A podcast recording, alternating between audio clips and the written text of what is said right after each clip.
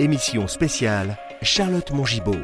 Bonsoir à tous, bonsoir à toutes et bienvenue dans cette cinquième journée, soirée aujourd'hui de la Biennale de l'hospitalité organisée par la métropole de Lyon, conjointement euh, évidemment à la ville de Lyon et de Villeurbanne. La thématique de cette soirée, ce sont les représentations, les idées reçues que nous avons sur les migrations. Euh, une soirée donc en deux parties, avec un exposé et un échange, une table ronde.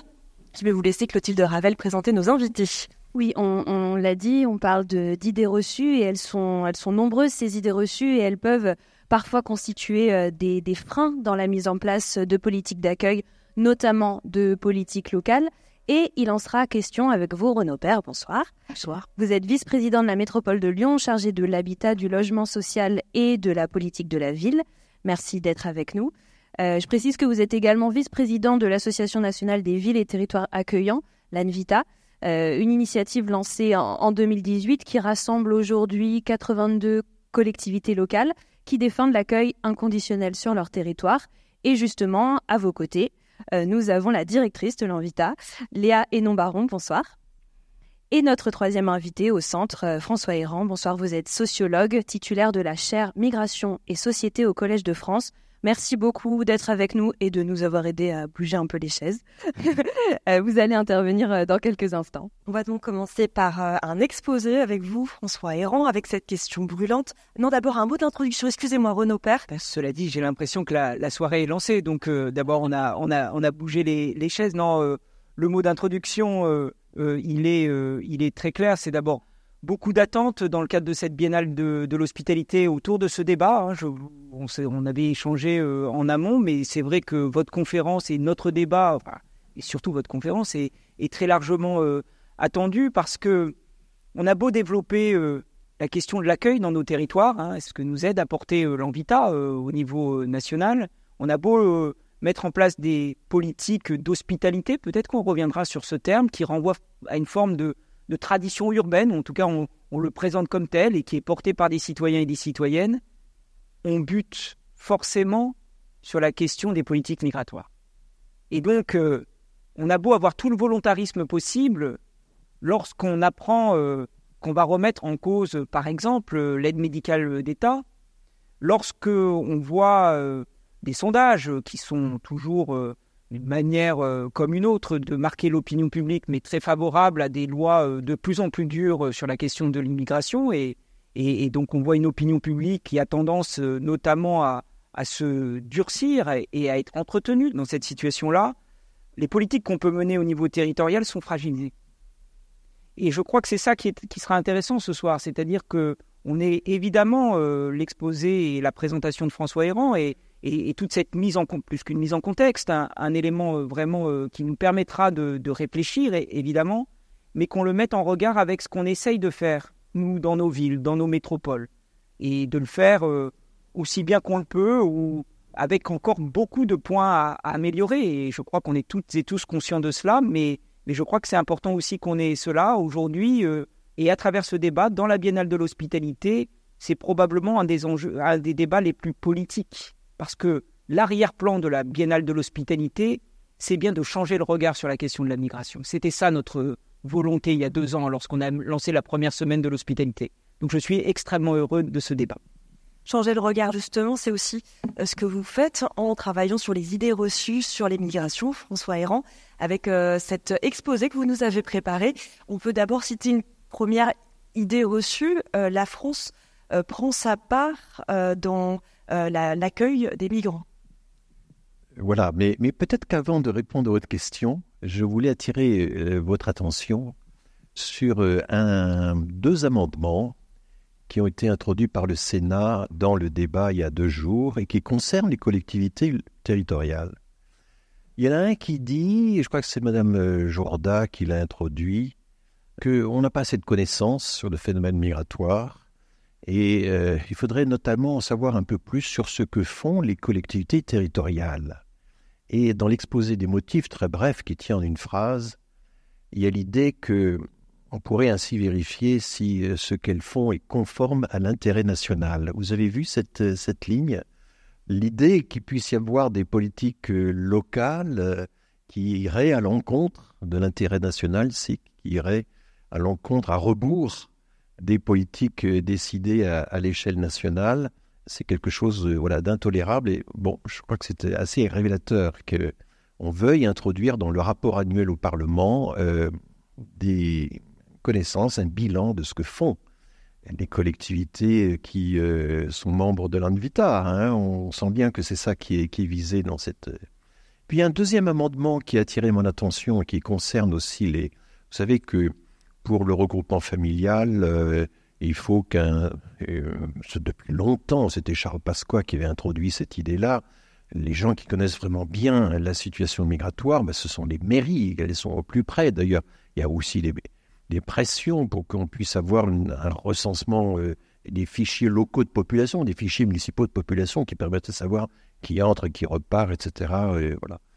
Et l'amendement dit ceci, eh bien, normalement, vous savez, les mairies pouvaient intervenir pour vérifier la réalité de la vie maritale au moment du regroupement familial.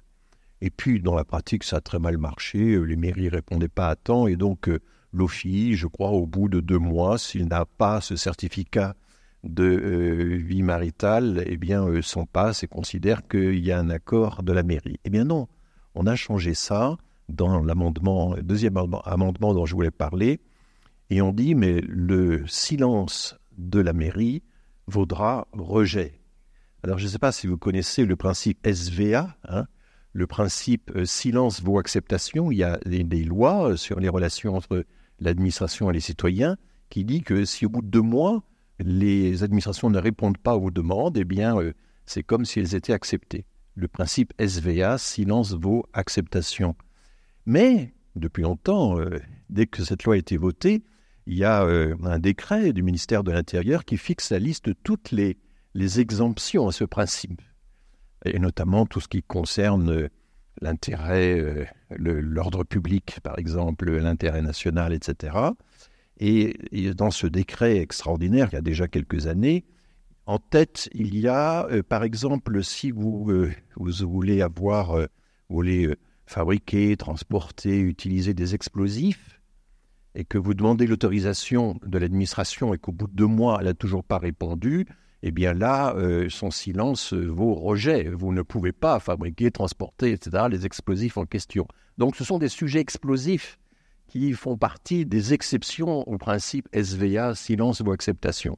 Et puis vous continuez la liste, et là apparaissent presque aussitôt, en deuxième ou troisième rang, euh, eh bien, toutes les demandes concernant euh, l'instruction des demandes de, séjour, de l'admission au séjour, la naturalisation, etc. Et dans ces cas-là, il y a un principe général que le, principe général selon lequel le silence de l'administration vaut acceptation est inversé le silence vaut rejet. Et donc, l'amendement dont je parlais inclut dans la liste des dérogations euh, eh bien, les fameux certificats de vie maritale. Alors, il faut bien comprendre ce que ça veut dire. Ça veut dire que si les mairies ne font rien, si elles ne participent pas à ces démarches administratives, alors ça veut dire qu'elles rejettent le regroupement familial. C'est d'une simplicité enfantine. Je ne sais pas ce que les juristes du Conseil d'État ou euh, du Conseil constitutionnel, si jamais ils sont saisis sur la question, pourront dire de ça. Le simple fait que l'administration ne s'occupe pas de quelque chose, l'administration municipale, vaudrait refus, euh, euh, interruption complète du dossier. C'est le genre de finesse dans lequel sont entrés les sénateurs. J'ai lu, et il faut un peu d'abnégation pour le faire, hein, les centaines d'amendements qui avaient été déposés ces dernières semaines et qui peu à peu sont acceptés par... Euh, ils vont tous dans ce sens-là. Parfois en, en utilisant ce, ce genre de, de, petites finesses. Euh, alors je vais répondre quand même à votre question, mais je pense que c'était intéressant de commencer par quelque chose qui touche justement euh, la capacité d'autonomie des collectivités territoriales, des municipalités, des adhérents de, de Vita. Donc euh, la première idée reçue contre laquelle euh, vous vouliez euh, nous mettre en garde, elle, est-ce qu'on prend sa part? Est-ce que nous prenons notre part ou pas? Alors c'est vrai que, bon, on connaît tous, il se trouve que j'ai enregistré il y a deux jours à l'INA, l'Institut national de l'audiovisuel, une émission sur la fameuse phrase de Michel Rocard. Nous ne pouvons pas accueillir toute la misère du monde, mais la France doit en prendre sa part et j'ai expliqué, je ne suis pas le seul, il y a un très bon article de de fact-checking de Libération qui avait été produit là-dessus, c'est que Michel Rocard, en 89, quelques semaines après l'affaire du foulard de Creil, c'est dans ce contexte-là, annonce à Anne Sinclair dans l'émission 7 sur 7, nous ne pouvons pas accueillir toute la misère du monde. Il le répète devant l'Assemblée nationale de façon tout aussi formelle. Il ajoute même nous ne pourrons plus être un pays, un nouveau pays d'immigration, d'immigration nouvelle, ce qui est finalement une phrase forte. Et là, ce qui n'a été connu que beaucoup plus tardivement, devant un parterre de députés socialistes issus de l'immigration, notamment du Maghreb, il répète, il dit J'ai beaucoup réfléchi à cette phrase, je l'assume complètement, nous ne pouvons plus être un pays d'immigration nouvelle, nous ne pouvons pas héberger toute la misère du monde. Et c'est seulement six ans après, sept ans après, que dans une tribune du Monde, prenant la mesure des dégâts formidables que cette formule a accomplis, formule qui a la forme d'un adage, d'un proverbe, comment réfuter un proverbe? Comment réfuter la sagesse des nations, qui est souvent la paresse des nations hein? Mais c'est irréfutable un proverbe, c'est euh, il y a un adage que j'aime bien, on appelle ça la loi de Brandolini. Bon, c'est une pseudo-loi, mais enfin c'est un internaute qui il y a quelques années expliquait que euh, il faut dix fois plus d'énergie pour réfuter, une bêtise que pour la proférer. Mais oui, et, bien face à un proverbe, à un adage, à une formule qui a l'air de refléter la sagesse des nations, il a mesuré ça, et donc après sept ans de repentir, ou sept ans de réflexion, il a ajouté ce repentir, mais la France doit en prendre sa part. Et euh, lorsque s'est posée la question de l'accueil des Ukrainiens en février, à la fin février 2022, le président Macron, qui présidait le Conseil européen, euh, a dit solennellement, eh bien, nous devons, euh, nous les Européens, prendre une décision solidaire, et la France prendra sa part. Donc, c'est intéressant, mais qu'est-ce que ça veut dire prendre sa part? Alors moi, je suis bêtement statisticien, j'ai des critères un peu, un peu bêtes, on ne se refait pas. Et je me dis, bah, écoutez, s'il y a euh, toute une série de, d'exilés, de, réfugiés, de personnes en quête de refuge à travers qui frappent aux portes de l'Europe, quelle serait la part de la France? Eh bien, euh, nous sommes 15% euh, de la population de l'Union européenne, nous avons 18, concentrons 18% de sa richesse. On pourrait se dire que la part de l'Europe, c'est d'accueillir, en tout cas au moins d'enregistrer la demande d'asile de 15 à 18% des personnes. Qu'est-ce qu'on a fait? Si vous regardez nationalité après nationalité, tous les réfugiés du Proche-Orient et du Moyen-Orient, commençons par eux, la part que nous avons prise est très faible. Vous prenez, et là, il faut toujours rappeler, je vais commencer par l'exemple des Syriens, c'est ce qui est de plus simple, c'est ce qui est de plus clair. 7 millions de Syriens déplacés en interne, à l'intérieur de leur pays, à peu près autant qui ont été les déplacés externes, qui ont dû fuir leur pays. Quelques-uns sont allés en Amérique du Nord, mais enfin, la grande majorité euh, sont allés où? Ben, Dans les pays limitrophes, sont allés en Turquie, sont allés au Liban, sont allés en Jordanie.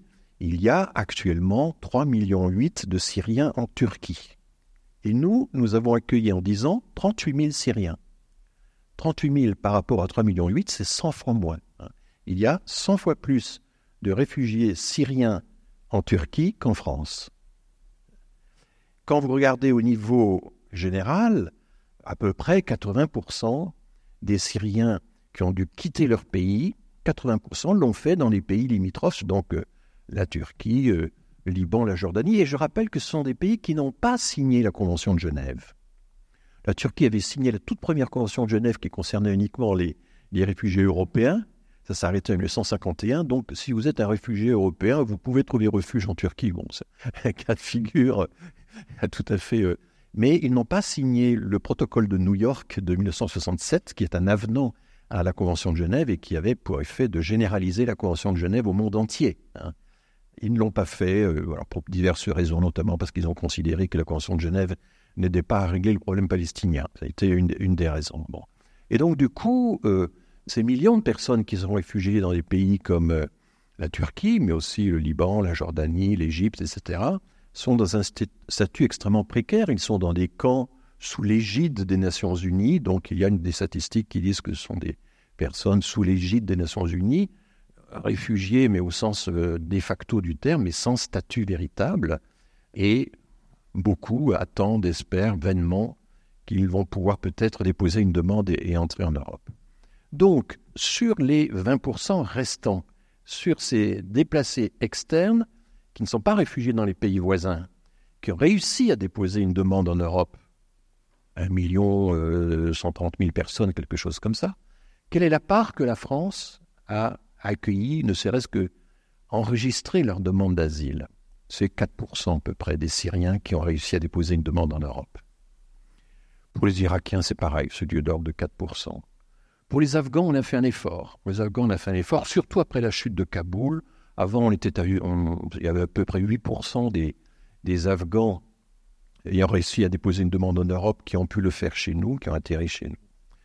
Euh, c'est passé à 11% après la chute de Kaboul, on a fait un effort, mais pendant ce temps, les Allemands, c'est plus de la moitié des exilés syriens qui ont été enregistrés en Allemagne, et c'est 34% des exilés afghans contre 11% chez nous. Et il se trouve que pour les Ukrainiens, les chiffres ne sont pas très différents.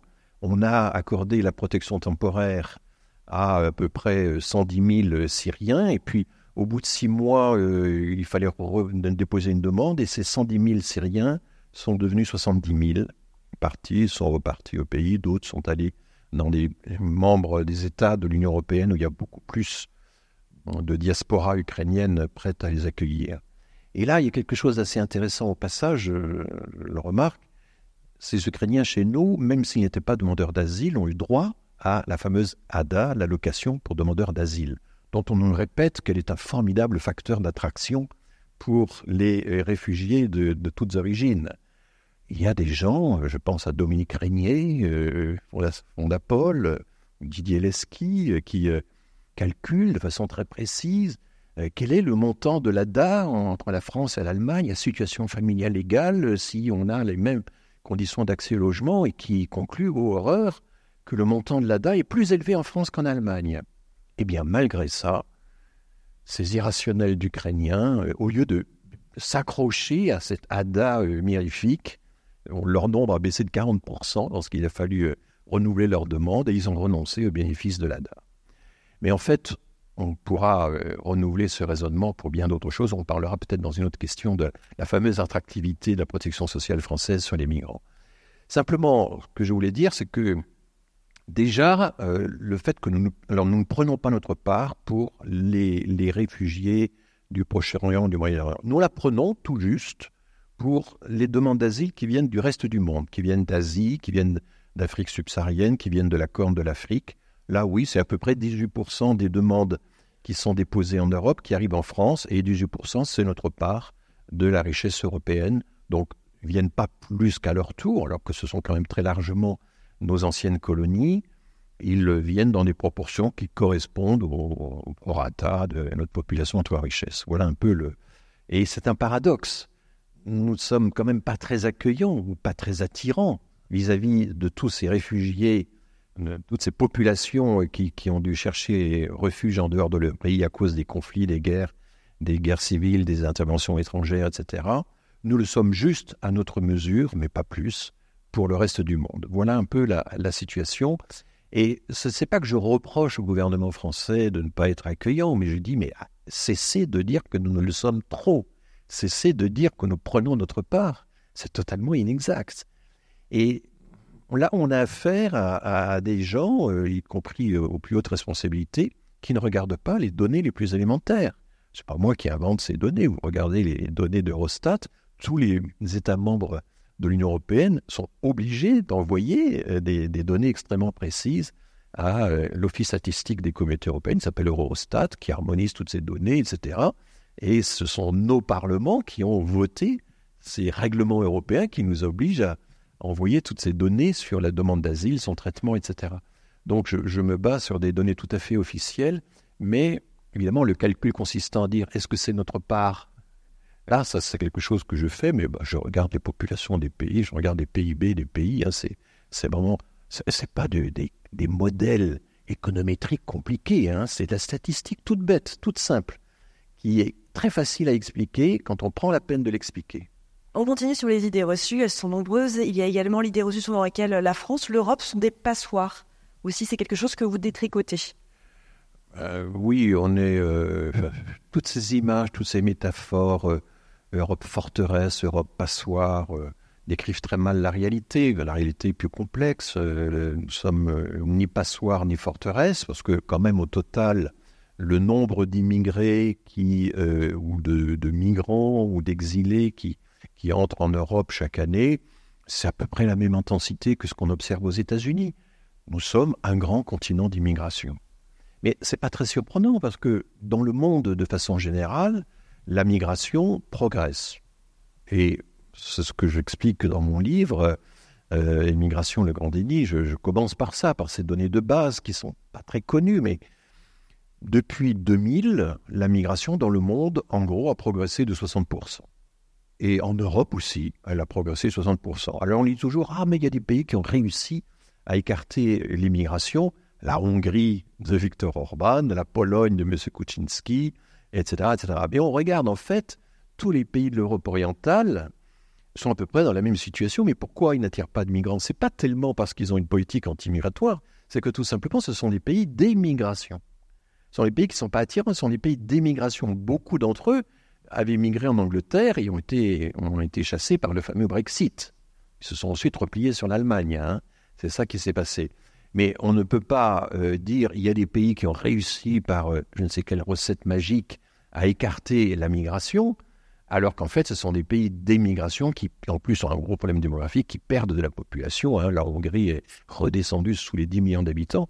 Et donc, euh, bah, vous en souvenez, cette scène enfin extravagante de Marine Le Pen, je crois que c'est Éric Zemmour le premier, puis Marine Le Pen qui l'a imité, qui sont allés faire le pèlerinage à Budapest pour aller féliciter M. Orban d'avoir réussi à écarter euh, la migration. erreur totale de, diagnostic. Hein. On ne peut pas prendre comme modèle des pays qui sont des pays d'émigration.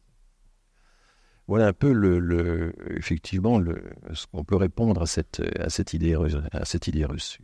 Je voudrais revenir avec vous sur la question de l'attractivité que vous avez euh, évoquée. Euh, l'une des idées reçues sur l'immigration, c'est de dire euh, nous avons accumulé, la France, une série de dispositifs qui la rendent trop attractive. Et ça, qu'est-ce que vous, qu'est-ce que vous y répondez? Alors, vous avez toute une série d'articles qui ont été publiés dans Marianne, dans Valeurs Actuelles, dans Le Point, etc. Et, et, très souvent, d'ailleurs, c'est Dominique Régnier qui est à la manœuvre la fondation Fondapol. Il faut savoir ce que c'est que Fondapol. Hein. Fondapol, ça a été créé par euh, l'UMP. C'était une fondation directement liée à l'UMP, qui ensuite a réussi à s'autonomiser pour avoir des subventions de l'État. Hein. C'est ça l'histoire de, Fondapol. Donc, euh, et régulièrement, il y a des colloques qui sont organisés entre euh, les LR et, Fondapol. Et Fondapol travaille fondamentalement pour les LR. Enfin, c'est comme ça qu'il faut savoir. Alors, le, raisonnement consiste à dire, à regarder et à faire des comparaisons. Alors ça a l'air très sérieux parce que c'est fondé sur une comparaison internationale avec des évaluations chiffrées.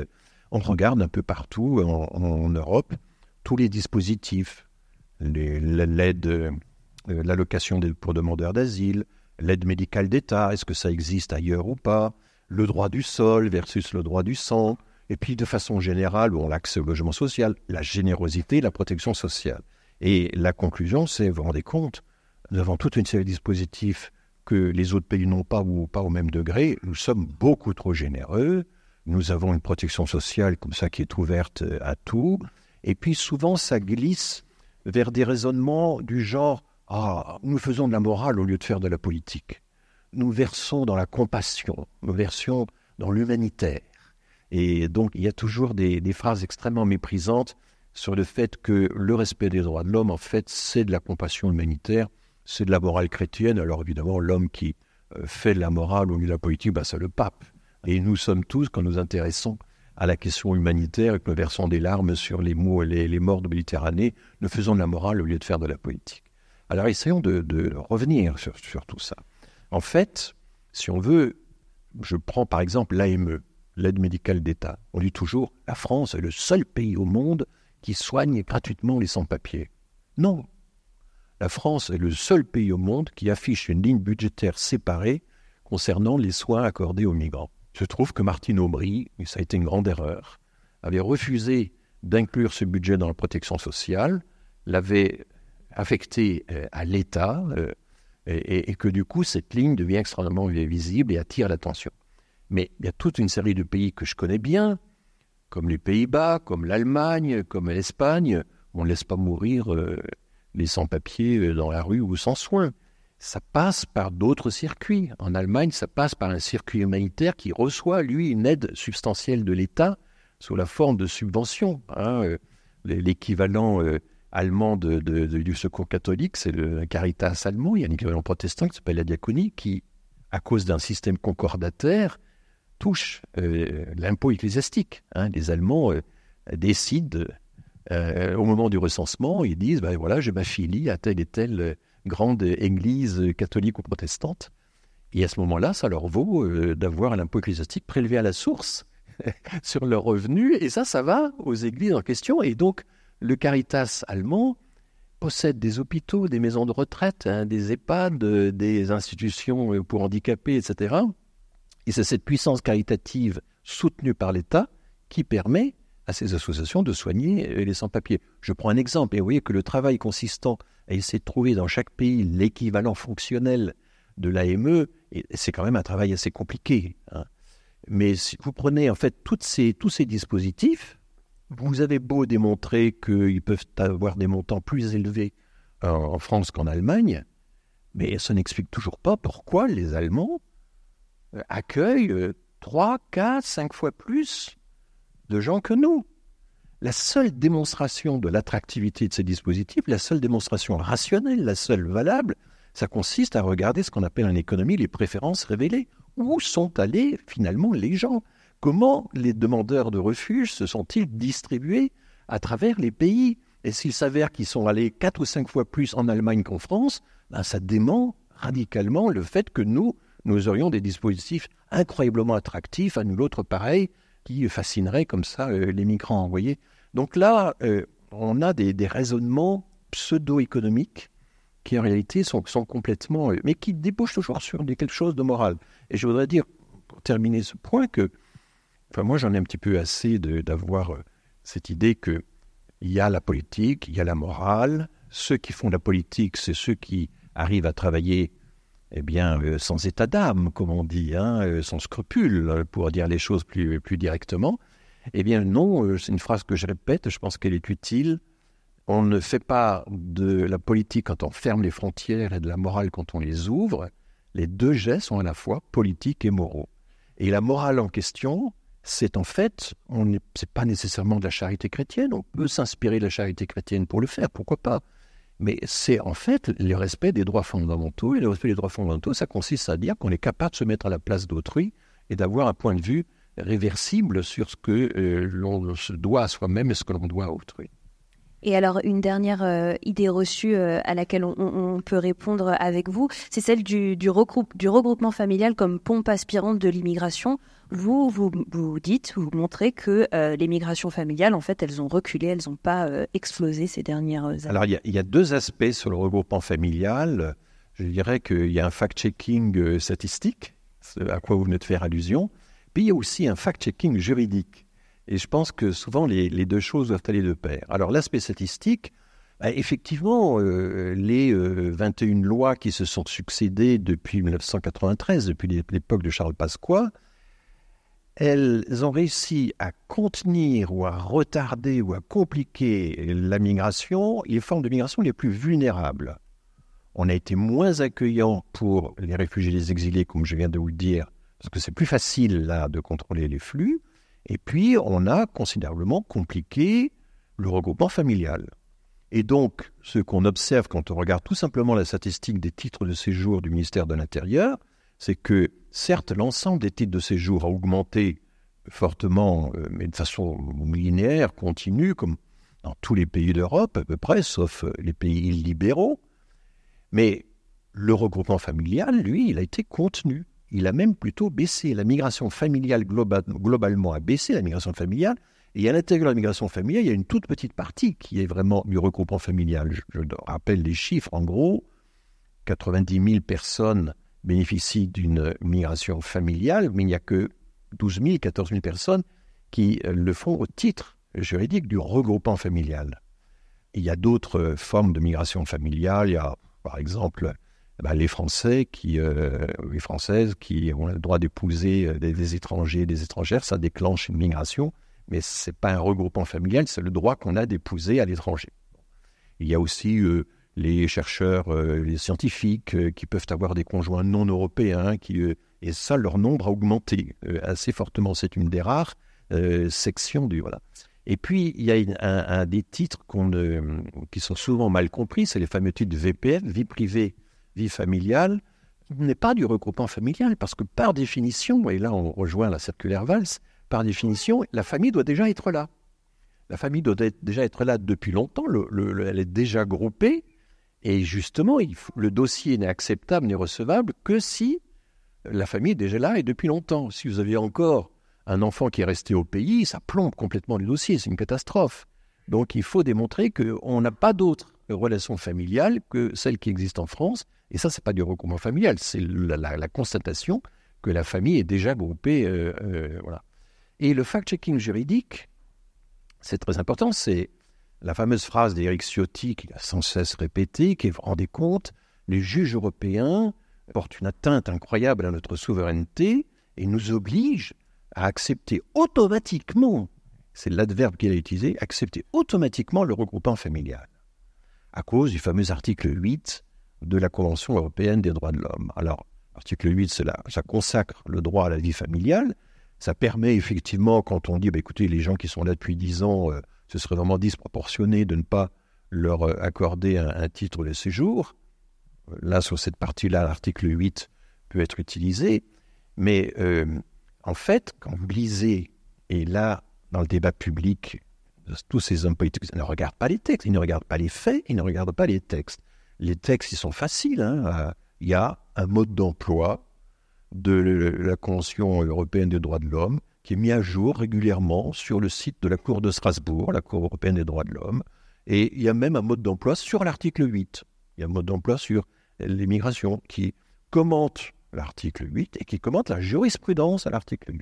Récemment, la Suède a été autorisée à s'opposer à un regroupement familial par un jugement qui date de 2022 de, de la Cour de. Et vous avez des pays entiers, ceux qu'on a déjà cités, la Pologne, la Hongrie, la Slovaquie, etc., qui font quasiment pas de regroupement familial et qui pourtant sont toujours dans la Convention européenne des droits de l'homme. Donc on n'a aucun besoin, pour être cynique, de sortir la Convention européenne des droits de l'homme et en disant, parce que c'est ça la posture, on va se retirer de la Convention européenne des droits de l'homme et on reviendra uniquement si l'article 8 est réécrit. Et pour se retirer de la Convention européenne des droits de l'homme, la, la- la baguette magique, c'est le référendum, qui va permettre, si les Français acceptent, de ne plus accepter les oukases de la Cour européenne des droits de l'homme qui s'oppose à notre souveraineté. Mais en fait, l'article 8, qui consacre le respect de la vie familiale, il est suivi d'un second article, comme d'ailleurs beaucoup d'articles sur les libertés euh, dans la Convention européenne des droits de l'homme, qui dit Eh, mais euh, si l'État euh, a de façon légale prévu que pour des raisons d'ordre public, de santé publique, d'intérêt public, de, etc., enfin, il y a une longue liste, on puisse déroger euh, à la consécration de cette liberté, eh bien l'État peut le faire. Et la jurisprudence de la Cour européenne des droits de l'homme, justement les juristes qui connaissent le sujet s'en plaignent beaucoup, accorde une marge d'interprétation, c'est l'expression officielle, considérable aux États. Donc là encore, il y a tout un discours, ben, c'est une contre-vérité totale de prétendre que actuellement la Convention européenne des droits de l'homme, interprétée de façon extrêmement libérale, j'ai même envie de dire laxiste, nous euh, retirerait euh, notre souveraineté. Et j'ajoute que les seuls pays qui jusqu'à présent ont été, ont dû se retirer de la Convention européenne des droits de l'homme, il n'y en a que trois. Il y a la Grèce des colonels en 69, et il y a la Russie et le Bélarus depuis l'invasion de, de l'Ukraine. Merci beaucoup François Héron. Merci d'avoir dit un mot aussi sur la Cour européenne des droits de l'homme. Je renvoie pour en savoir plus à votre dernier essai, Immigration le grand déni, aux éditions Le Seuil, mais pas que, vous me disiez tout à l'heure. Le Seuil, la collection des idées, c'est une coédition. euh, la collection des id- la, la- la République des idées est, est coéditeur avec le Seuil de cette collection. La République des idées, donc qui est paru en mars dernier. On passe à présent à un temps d'échange Euh, je vous donne la parole d'abord, euh, Léa et non Baron. Euh, on a parlé des idées reçues, on a parlé de l'aide médicale d'État qui a été supprimée par les sénateurs hier. cela part aussi donc de cette idée reçue que le système de santé français est trop attractif. J'imagine que vous déplorez ce qui s'est passé hier au Sénat. oui, tout à fait. L'Anvita, depuis plus d'un an, fait partie d'un collectif interassociatif qui regroupe maintenant, je crois, une cinquantaine d'associations locales et nationales sur donc tout ce projet de loi asile et immigration qui, qui est en cours, avec l'idée que l'idéal ce serait de pas forcément faire une énième loi euh, et notamment vu comment elle est, elle est présentée, qui soit davantage répressive, qui s'est présentée avec un volet, je mets des guillemets humaniste, mais qui du coup est tout le temps en recul ce, ce volet-là. Et donc euh, suite à euh, suite à toute cette mobilisation-là, il y a un document interassociatif qui est plutôt, euh, qui ne part pas du texte, mais qui part de vraies recommandations, et notamment avec, avec des recommandations sur, sur l'accès à la santé, en demandant au contraire un accès à toutes et tous à la protection universelle de, de maladie, et, et de la fin du délai de carence, parce qu'aujourd'hui, il y a un délai de carence de trois mois pour les demandeurs d'asile. Donc voilà, donc ça va plutôt à l'inverse. Et voilà, et, cette, euh, on l'avait vu venir au mois de mars, le Sénat, il y avait déjà eu des, amendements euh, plutôt côté LR au Sénat avant que Emmanuel Macron arrête, euh, arrête les débats. Et on avait aussi donc déploré avec une tribune sur la surenchère qu'il y a pu avoir. Donc lundi, lundi matin, avant la reprise des débats, on avait fait une conférence de presse avec les premiers concernés, donc des personnes exilées, notamment des personnes sans papier, euh, il y avait plus de 35 associations qui les soutenaient, dont l'Anvita. Et on a pu euh, voilà, euh, redire à quel point il y avait un grand enjeu sur ces questions de santé, mais pas que. Donc voilà, on le déplore tout à fait. Je le rappelle, il y a plus de 80 villes qui font partie de l'Anvita. Ouais, ville, département, enfin ville, intercommunauté, métropole, département, région. Renaud Père, on, va rester un instant sur cette euh, question de, l'AME pour euh, vous faire réagir d'un point de vue des, collectivités territoriales. Est-ce que, euh, est-ce que ça risque d'avoir des répercussions? On rappelle que c'est potentiel puisque pour l'instant c'est au Sénat, ça doit encore passer à l'Assemblée nationale. mais est-ce que, est-ce, que, est-ce que vous voyez des risques sur les conditions d'accueil au niveau de la métropole de Lyon, très localement? Oui, évidemment, mais j'ai presque envie un peu de réagir quand même au propos de, François Errand et, et, et, quand même de... Enfin, ce que nous venons de balayer avec François Héran, c'est quand même euh, assez interpellant. C'est-à-dire que toutes ces, idées reçues, et, notamment la conclusion qui est importante, c'est-à-dire la désinvolture des élus. Et il faut quand même qu'on l'ait à l'esprit, parce que ça va renvoyer quand même à tout ce qu'on dit aussi sur les relations entre collectivités et État et gouvernement. Mais de fait, on est quand même dans une situation où l'équation qui était de dire immigration égale problème, euh, c'était la, je me, me souviens plus du nombre, mais c'était 2 euh, millions euh, de chômeurs, euh, c'est 2 millions d'étrangers en trop chez. voilà, c'est ça, 2 millions. Mais en tout cas, c'était la, la, proposition d'un camp politique très délimité dans les années 80, qui était le Front National. Qu'est-ce qu'on voit quand même? On voit les, les renoncements des autres familles politiques et les digues qui sautent. Parce que ça concerne aujourd'hui euh, très clairement euh, un gouvernement euh, de centre droit avec une partie des républicains. Mais, mais la gauche a sa part de responsabilité aussi. faut quand même le dire. Et je le dis d'autant plus que c'est mon, c'est ma famille politique. C'est-à-dire qu'aujourd'hui, il n'y a qu'un camp qui parle de la nation. Et cette nation, elle n'est réduite qu'à cette question précisément la terre et les morts. C'est, l'éternité et, c'est cette vision complètement je le crois, euh, imaginaire de cette nation. Mais plus personne, de l'autre côté, ne parle d'une autre version de la nation qui a fait pourtant euh, les grandes heures de la gauche dans ce pays, qui était une vision universelle. C'est bien ça quand même aujourd'hui l'enjeu majeur, c'est que nous n'avons plus dans ce pays assez, je dirais, d'élus, de responsables qui parlent d'universel. Et donc forcément, on rentre dans ce piège tendu par l'extrême droite il y a 30, euh, 40 ans, et dans lequel nous allons tout droit, sans vouloir annoncer, euh, euh, et je, ne le sais absolument pas, ce qui se passera aux prochaines élections nationales. Enfin, néanmoins, il y a une tendance quand même. Et là, à nouveau, toute une série de dix. Alors oui, oui, la loi immigration, énième loi immigration, et à nouveau finalement, une entaille dans une de nos traditions qui était quand même une, de nos traditions d'accueil. Donc oui, que ça concerne l'AME, je reviens d'une visite d'un site euh, dont on peut s'estimer extrêmement fier ici à la métropole de Lyon, c'est que nous avons ouvert euh, un lieu dédié aux jeunes en recours. Alors pour le dire quand même en quelques mots, une des compétences des départements, c'est de prendre en charge les mineurs non accompagnés. Sauf qu'il faut aussi euh, évaluer la question de la minorité. Il faut se poser peut-être d'ailleurs la question, faut-il que cette évaluation reste une compétence départementale avec toute une série d'inégalités sur ce territoire, ou faut-il que cela devienne une, euh, compétence de l'État? Mais ça, c'est un autre débat. En tout cas, nous prenons euh, en, en, charge les mineurs non accompagnés. S'ils sont évalués, s'ils ne sont pas évalués mineurs, que devons-nous faire? Pendant très longtemps, et de partout quasiment, à l'exception de ce territoire, la métropole, on disait bah, finalement, euh, euh, quand ils ne sont pas reconnus mineurs, les collectivités disaient c'est l'État. Et l'État disait non, parce que là, ils viennent de faire un recours. Donc, c'est la métropole ou le département, puisque la métropole de Lyon a, compétence départementale. Nous avons voulu, en 2020, dépasser ce débat. D'abord en ouvrant 52 places. C'est le site qui s'appelle La Station. Et puis depuis euh, un an après, nous avons convaincu l'État local d'aller avec nous et de cofinancer. Nous avons permis euh, l'ouverture de plus d'une centaine de places. Et là, on voit très bien qu'une des problématiques, au-delà de le fait de mettre un toit sur la tête de ces jeunes, parce que euh, qu'ils soient reconnus mineurs ou qu'ils ne le soient pas, ils sont jeunes. Parce que qu'on ait 18 ans ou pas, mais quand on n'en a que 18 ans et quelques mois, euh, on est jeune. Et de toute façon, quand on est quand on a 18 ans et quelques mois et qu'on a connu la migration et la violence de la migration, on est en position de fragilité. Bah, précisément, la question, une des questions majeures, c'est la question de la santé. C'est la question de la santé. Et donc on voit des associations, on voit euh, des infirmières, on voit des médecins qui accompagnent avec des pathologies quand même très fortes.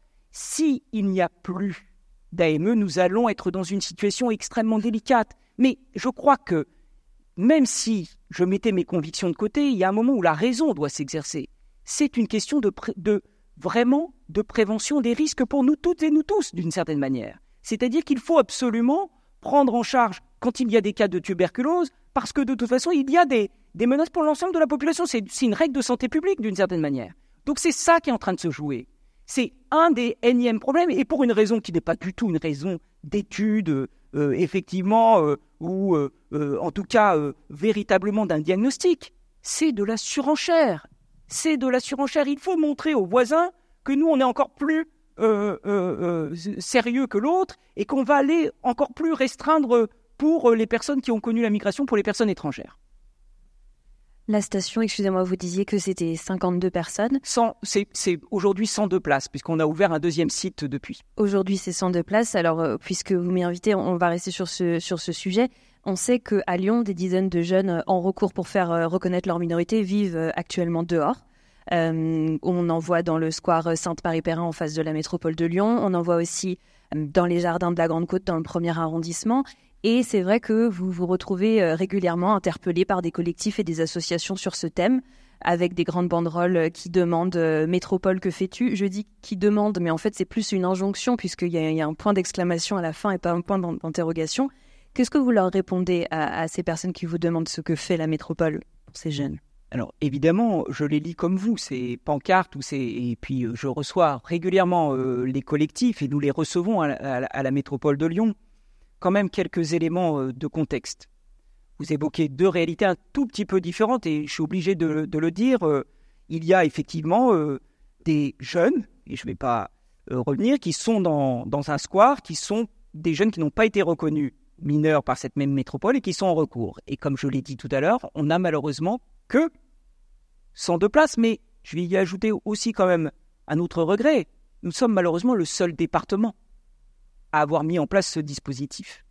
Et donc, euh, quand vous êtes les seuls sur un territoire, et je ne céderai surtout pas à une autre idée reçue qu'on aurait pu évoquer, un fameux appel totalement imaginaire, totalement mythifié, mais qui permettait finalement de, justifier l'inaction. Donc ça n'est pas du tout un terme que, j'utiliserai. Néanmoins, précisément quand vous êtes les seuls à accueillir notamment et à prendre en charge les jeunes en recours, on est dans une situation problématique dans ce pays. Donc effectivement, pour le square que vous évoquez, qui se trouvait devant la métropole, on est dans cette situation avec ces 102 places seulement de station et donc cette attente qui dure trop longtemps, qui est effectivement extrêmement problématique là dans ces semaines puisque nous approchons, les températures viennent de baisser et puis euh, je devrais évoquer aussi les actions de l'extrême droite après le drame d'Annecy qui avait euh, mis des pancartes autour du square, encore une fois, en mettant à l'index les migrants comme étant les causes de toute l'insécurité dans, ce pays. Donc il y a cette situation. Puis il y a la situation de la montée de la Grande Côte qui est liée à quoi? En fait, à l'arrivée de nombreux jeunes au même moment, en tout cas à partir euh, du mois de juillet, en attente d'évaluation. Donc là, je dis bien, là je le distingue un peu, c'est-à-dire que nous avons eu depuis juillet l'arrivée euh, d'environ 1300 jeunes, c'est-à-dire à peu près ce qu'on connaît d'habitude sur une année. C'est-à-dire que c'est comme si on faisait plus que doubler sur l'année. Et là, ces jeunes, ils doivent être évalués par la métropole. C'est encore une fois un débat qu'on pourrait avoir.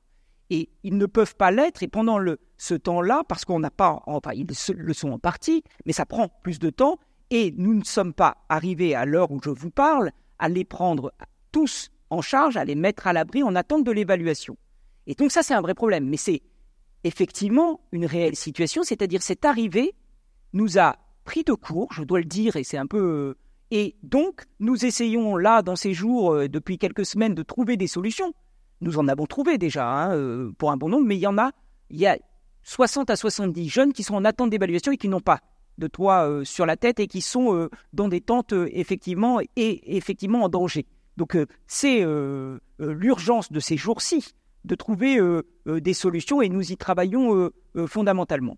Mais quand même, si on néglige un aspect, qui est de dire que aujourd'hui, le vrai, un des vrais problèmes, c'est que face à tous ces débats nationaux, face aussi à une baisse du nombre de places d'hébergement euh, d'urgence, baisse relative par rapport à la demande évidemment, parce que j'entends tout de suite la réponse qui me sera faite, non, non, on a augmenté, oui, mais enfin bon, on est dans une situation de crise du logement tellement préoccupante que l'hébergement d'urgence est utilisé de manière quasiment pérenne, ou en tout cas durable, donc ne joue plus son rôle d'hébergement d'urgence, et par ailleurs on a une pression réelle qui fait qu'on a plus de besoins. Donc dans cette situation-là, on voit des collectivités baisser les bras, parfois de manière euh, convaincue, et parfois aussi de manière désabusée, et de dire, eh bien, on va arrêter l'évaluation et la, prise en charge euh, des mineurs on ne va pas prendre en charge, pourtant c'est une compétence que nous devons assumer, nous, les départements, la prise en charge et la mise à l'abri des mères isolées avec enfants de moins de 3 ans.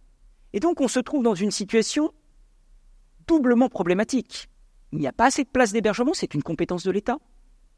Et par ailleurs, on a une inégalité profonde sur ce territoire.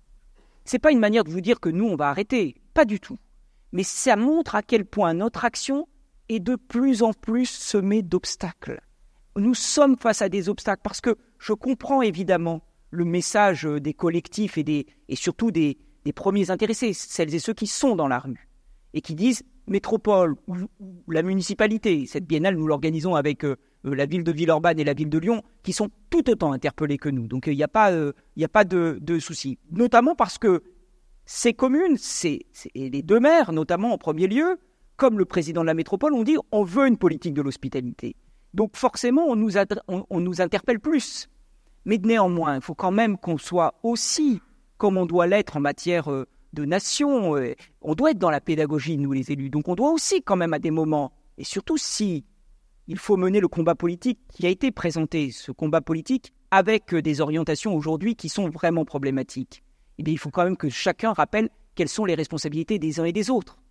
C'est obligatoire un des principes de notre démocratie, de rappeler qui est responsable de quoi. Et c'est pour ça que je le dis, on a un double problème, un manque de places d'hébergement et une inégalité sur le territoire. Alors je le précise justement, euh, ce matin a été co-signée la déclaration de Villeurbanne, euh, qui est un, texte pour une politique d'asile européenne humanitaire, euh, co-signée par une vingtaine de villes en Europe. Léa non Baron parle de, Renaud Père parlait de disparité aussi, disparité territoriale. Ces politiques au niveau local, elles reposent en partie sur la volonté. Là, on a eu un exemple d'une initiative inédite. Oui, tout à fait. si on reste sur le sujet de la santé, ou ouais, ouais, sur ce que tu disais, Renaud, notamment donc ça va forcément impacter les collectivités territoriales, ça va impacter, impacter tout le monde, euh, notamment sur les enjeux de santé publique. Une des compétences, notamment à l'échelon local, c'est la question de la salubrité publique, euh, donc euh, les déchets, l'assainissement, mais aussi donc la santé publique.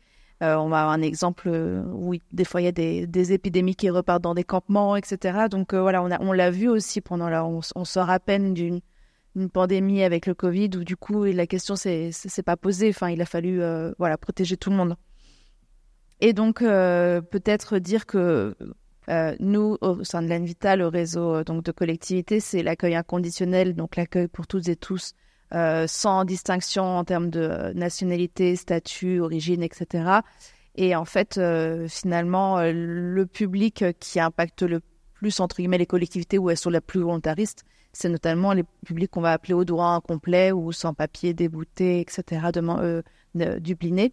Et donc, c'est souvent là où, du coup, les collectivités, euh, d'une, dans leur champ de leurs compétences, font, euh, mais certaines aussi font au-delà de leur champ de compétences et au-delà de, leurs moyens.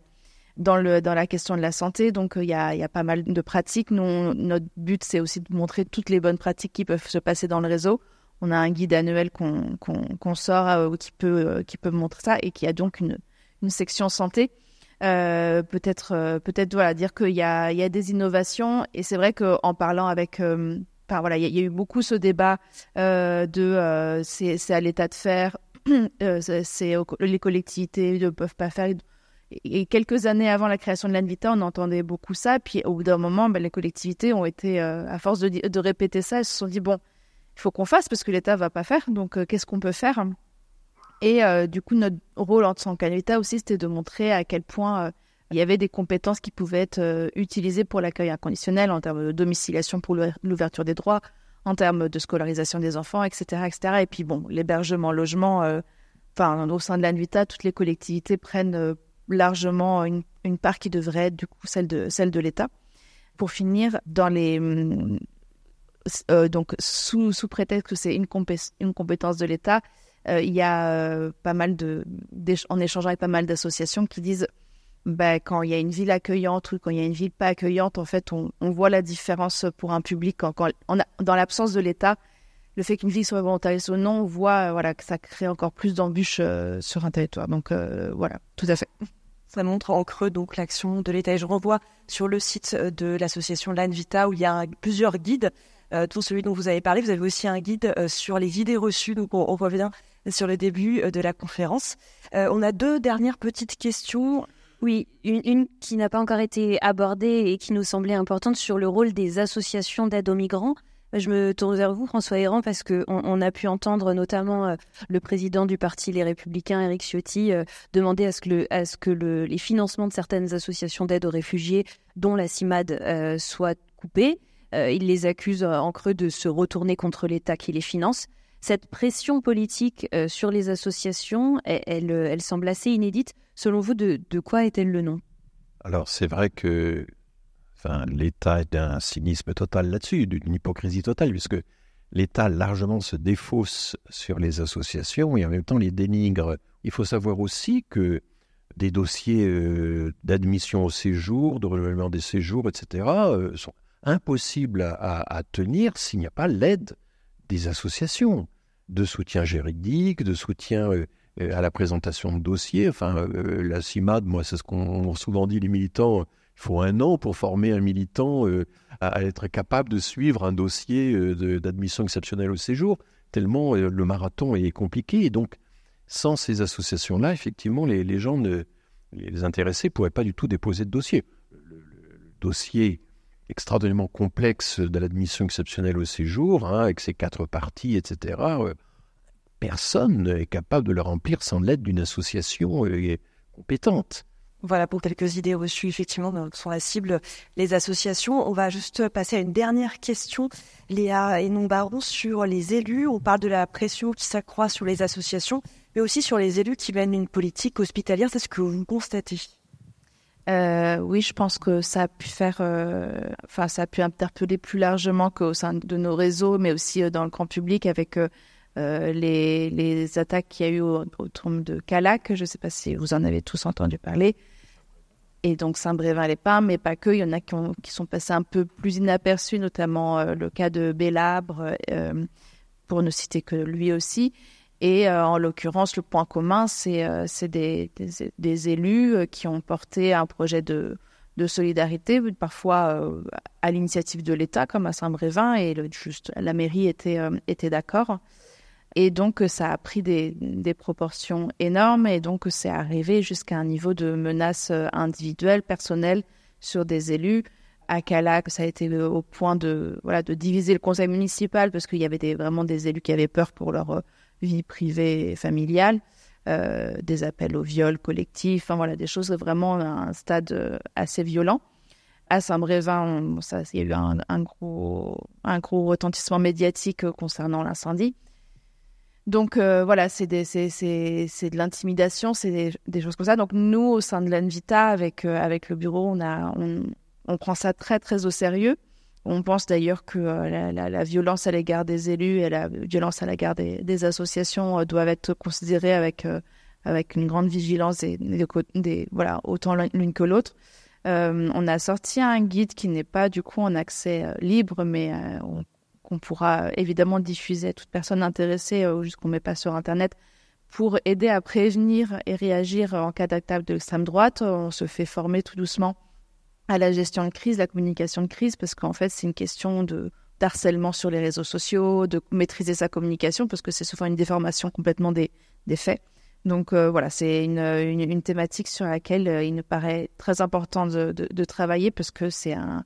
Enfin, notamment, c'est beaucoup les zones rurales qui sont, qui sont visées, et, euh, et c'est là où il y a un fruit de, de fantasmes énormes sur des chiffres, sur des, du grand remplacement, etc. Donc, donc voilà, il y a vraiment nous, enfin, en tout cas, on a vraiment envie d'accompagner le plus possible les élus à, avoir un, argumentaire, un contre-discours à ce discours-là d'extrême droite pour euh, pouvoir euh, donner de plus en plus d'outils pour que euh, n'y ait pas une peur à s'exprimer en, public et qu'il n'y ait pas une voilà, la, peur avec des fantasmes, etc. Et que l'opinion publique puisse être rassurée parce que souvent on entend la voix d'un maire, enfin, surtout en, milieu rural où il y, a plus de proximité entre le, le maire directement et ses ses administrés. Enfin voilà, elle a entendu cette parole-là, donc il est important de, rappeler les faits. Voilà. Un dernier mot peut-être pour conclure, Renaud Père? Je crois qu'on a abordé beaucoup de choses et en même temps on a laissé un certain nombre de nos sujets euh, de côté parce que euh, il y a bien d'autres choses à dire, des tensions euh, aujourd'hui sur des villes pour lesquelles l'accueil commence dès le premier pas de celui qui ou de celle qui arrive sur le territoire. Et je crois que ça n'est pas le cas d'un État ou des États d'ailleurs, qui ont des politiques migratoires, quelles qu'elles soient. Et c'est bien ça toute la tension finalement de, l'hospitalité. C'est-à-dire que pour nous, euh, et euh, effectivement c'est la position de l'Envita et des adhérents de l'Envita, dont fait partie évidemment euh, la métropole de Lyon, la question effectivement est celle de l'accueil dès l'arrivée. et que pour nous, l'intégration commence dès ce moment-là. C'est une forme de tradition urbaine finalement que nous reprenons, euh, nous, collectivités, collectivités membres de l'Envita, euh, euh, et que nous, finalement, nous, reprenons alors que les citoyens, les citoyennes, les associations n'ont jamais arrêté de le faire. Parce que nous sommes ici sur un territoire qui est une, un territoire carrefour, qui a toujours été à la croisée des routes, toujours à la croisée des migrations, c'est l'histoire de Lyon, et qui précisément a beaucoup reposé sur l'initiative d'hommes, de femmes, d'associations, confessionnelles parfois, laïques souvent, et qui ont permis cette hospitalité. Simplement, pendant quelques années, cette hospitalité, elle n'était pas portée politiquement. Euh, elle était euh, bien, souvent dans, le creux de l'action politique, par les services administratifs, mais elle ne l'était pas euh, par l'action politique. C'est ce qu'on essaye de faire depuis 2020. Simplement, ça n'est pas un chemin simplement semé de roses il y a beaucoup d'épines. Et précisément, il y a beaucoup euh, encore à faire et beaucoup d'obstacles à, franchir.